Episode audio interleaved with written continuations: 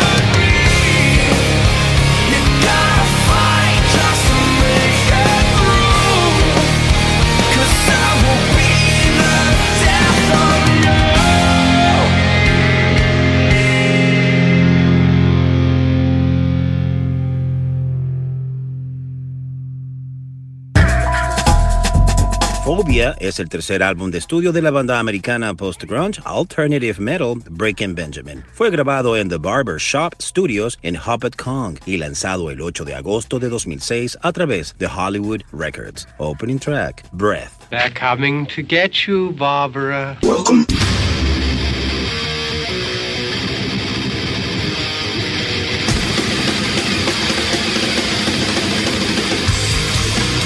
Welcome to the Mighty Metal Hour. ¿Qué tal, Metalheads? Bienvenidos a una nueva edición de Sobre la Dosis. Si quieres comunicarte con nosotros para sugerencias, peticiones, algún tipo de reseña, no dudes en escribirnos a nuestras cuentas en Instagram, arroba sobre la dosis o a mi cuenta personal verificada, arroba Jonathan Montenegro. En la edición y producción general de Sobre la Dosis, Carlos González y en la producción ejecutiva, Jonathan Montenegro. ¿Y quién les habla? Jonathan Monte Black. Welcome, welcome back. Esto es Sobre la Dosis.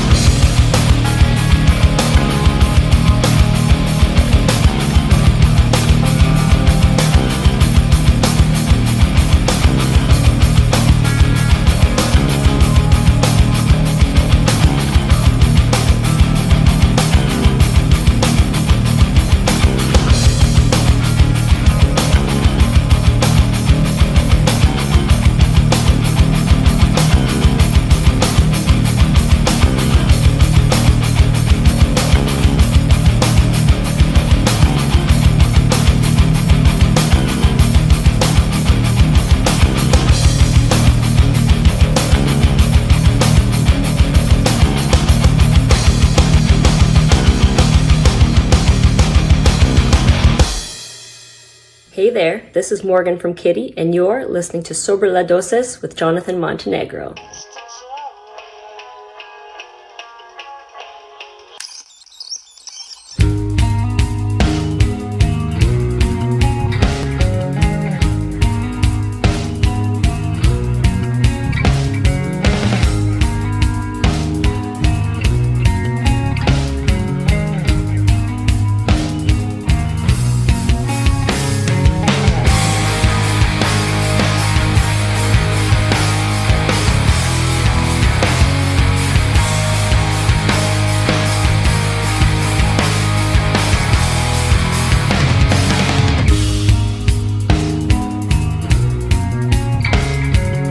Distance and space.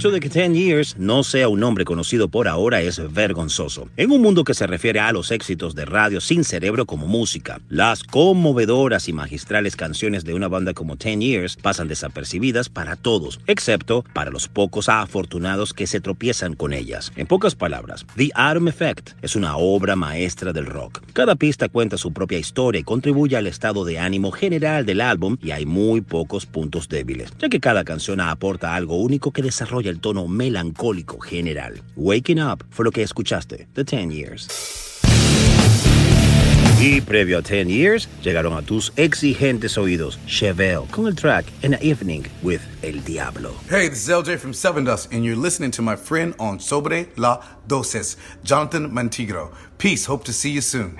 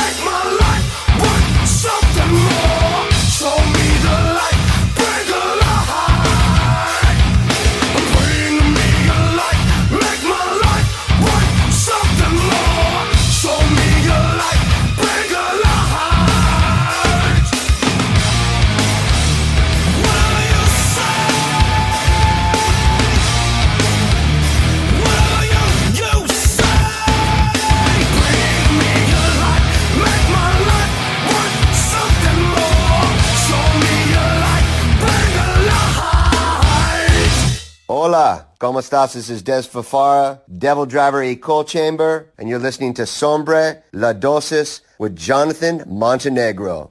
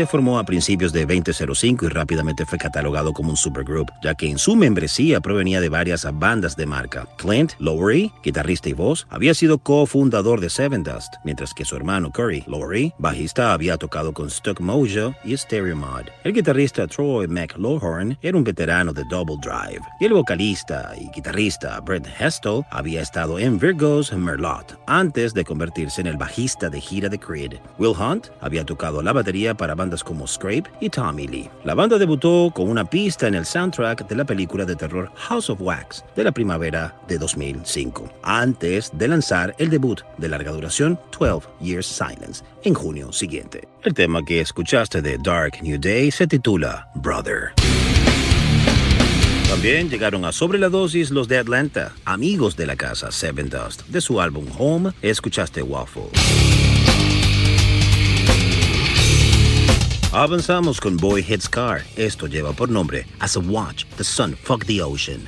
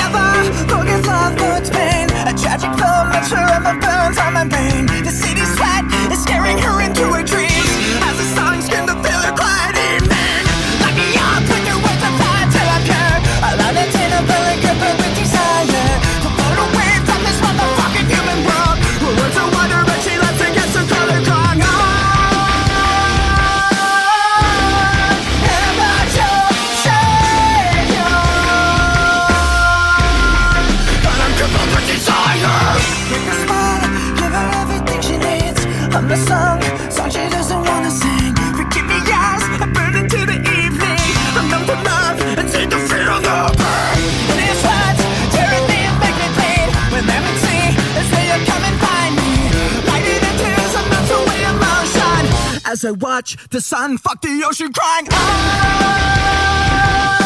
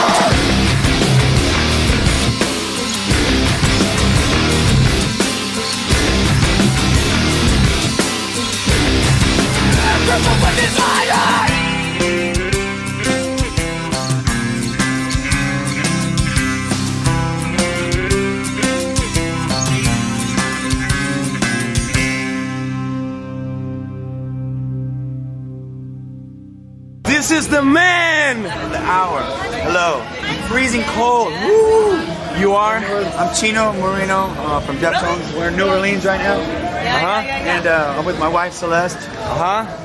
And uh, we're just walking around getting ready to go back to the hotel and go to sleep. We're tired. Yes, But, uh, I know. Thank you uh, for supporting our music.